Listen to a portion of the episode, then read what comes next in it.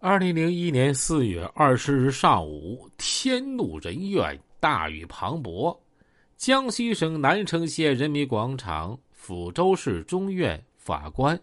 隶属了震惊江西的于氏四兄弟令人发指的暴行之后，下令把这于氏四兄弟押赴刑场执行枪决。霎时间。于国军四兄弟被荷枪实弹的武警就押上警车。九点三十分，南城万年桥附近响起一阵枪声，啪啪啪啪。外号“南城四北瓜”的于国军、于建国、于国强、于斌四个亲兄弟呀，就共同走上了黄泉之路。一九九九年五一节凌晨三点。南城县县城某美容美发厅的大门忽然响起了急促的敲门声。被敲碎美梦的老板连忙问：“啊，谁呀？”“公安局的，茶叶的。”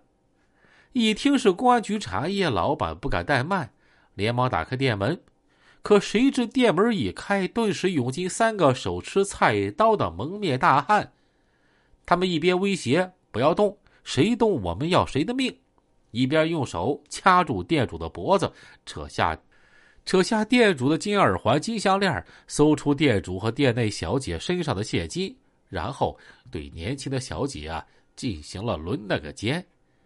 同月二十五日晚上，居住在该县县城某小巷、年仅十七岁的卫校学生王某，放学回家途中，也被两个大汉给轮了。同年六月九日凌晨，二十六岁的女老板杨某从自己经营的小店经县城主要大道回家的时候，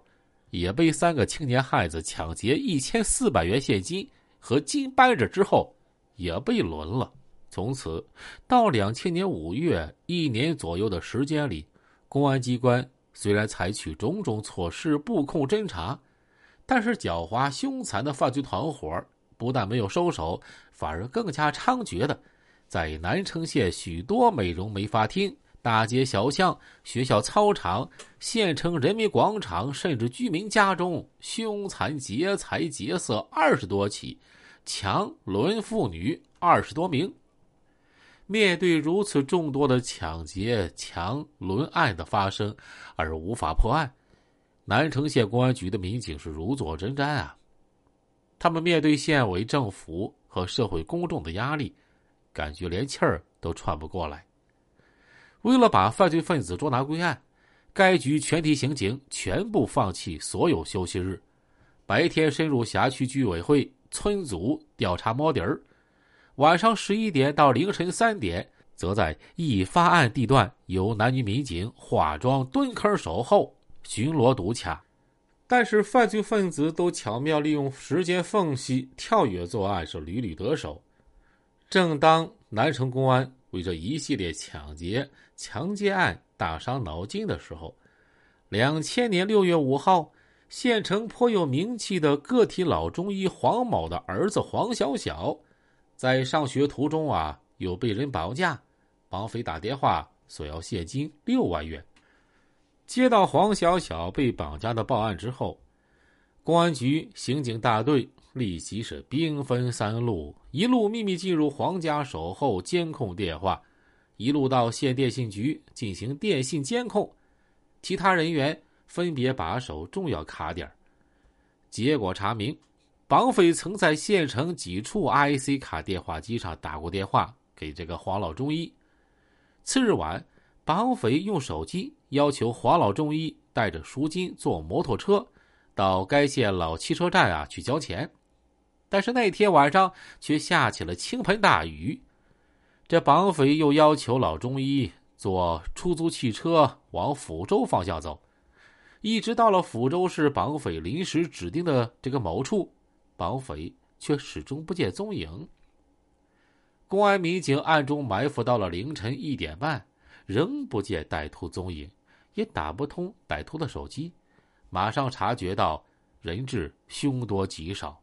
于是又兵分两路，把调查重点转移到黄小小放学途中的有关线索上，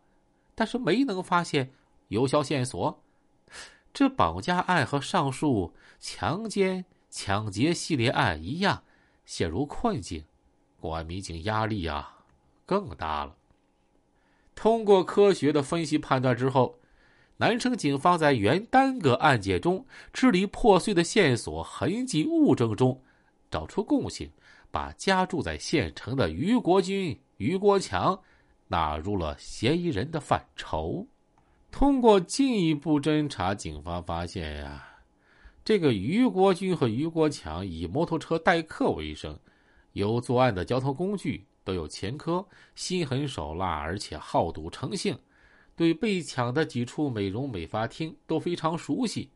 某美发厅被抢之前啊，有人打电话说啊，一个叫根弦的被抓为由骗走店主，这个店主呢和根弦是这个啊朋友。而且知道根弦外号的仅有于国军等少数几个人。